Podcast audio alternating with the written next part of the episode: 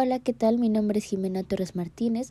Soy estudiante de la Universidad Interamericana para el Desarrollo UNID y hoy estaremos hablando sobre la materia de diseño estructurado de algoritmos y los temas que abarcan. Iniciaremos dando la definición de qué es un algoritmo. ¿Qué es un algoritmo? Un algoritmo es un conjunto ordenado de operaciones sistemáticas que nos permiten hacer un cálculo y hallar la solución para un problema. Es la secuencia de instrucciones mediante la cual podemos resolver problemas o cuestiones. Un algoritmo lo podemos realizar a través de un diagrama de flujo. ¿Qué es un diagrama de flujo? Un diagrama de flujo es aquello que describe un proceso, sistema o algoritmo informático.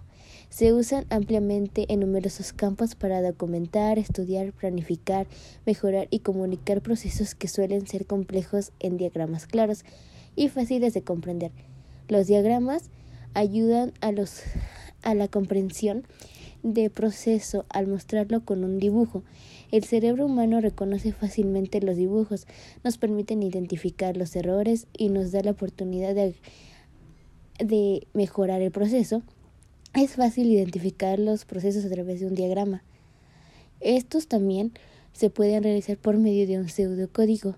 Se trata de la descripción de un algoritmo informático de programación de alto nivel, compacto e informal el cual utiliza las convenciones estructurales de un lenguaje de programación verdadero para que a su vez es independiente de cualquiera de ellos.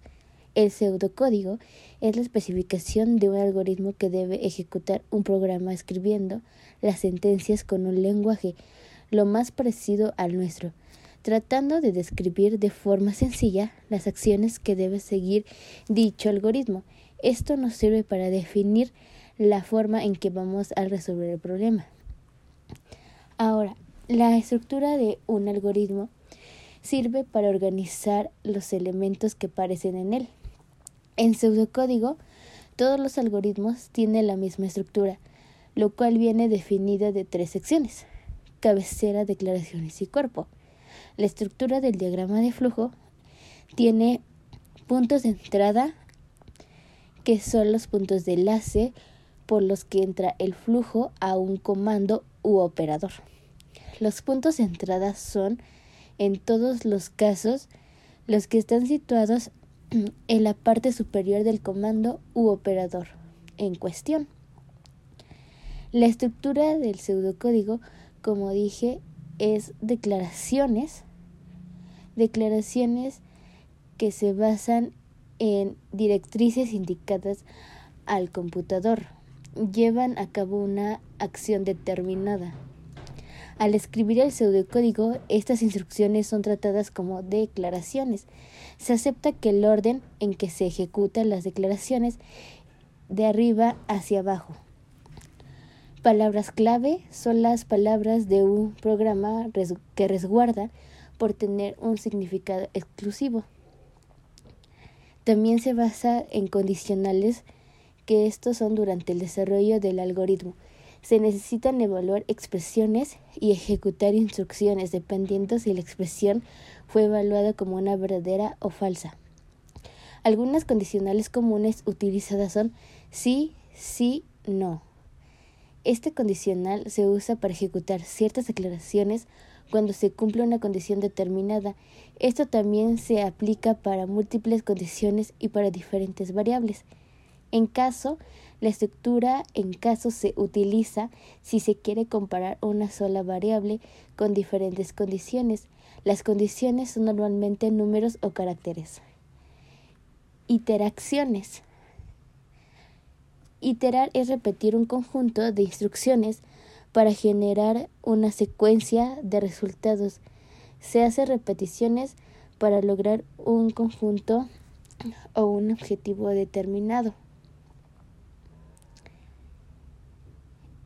Eh, por ejemplo, un ejemplo de todo lo mencionado es eh, el problema que es desarrollar un algoritmo que realice la sumatoria de los números enteros comprendidos entre el 1 y el 10.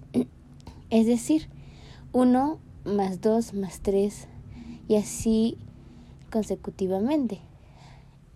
El procedimiento que debemos hacer deberemos obtener un conjunto de números los cuales nos permitan sumar.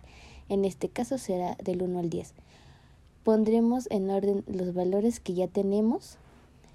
Una vez ordenados, procederemos a realizar nuestra operación, es decir, la sumatoria de estos números del 1 al 10, que nos da 55.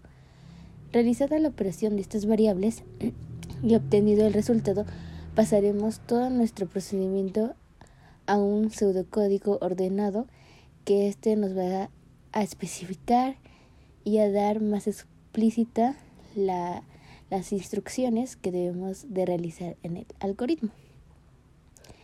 Realizando el pseudocódigo lo representaremos gráficamente en un diagrama de flujo. En el pseudocódigo quedaría de la siguiente manera. Inicio, declaración de valores, número igual a cero, suma igual a cero, asignador, contador, número igual a número más uno, asignación acumuladora, suma igual a suma más n. Si n igual a 10, entonces escribir suma.